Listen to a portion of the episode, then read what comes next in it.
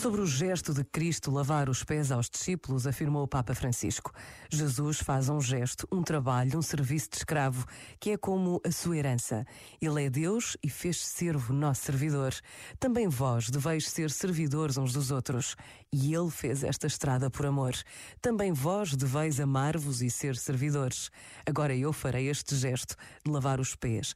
Mas todos nós, no nosso coração, pensemos nos outros e pensemos no amor que Jesus nos diz que devemos ter pelos outros e pensemos também como podemos servir melhor as outras pessoas. Este momento está disponível em podcast no site e na app.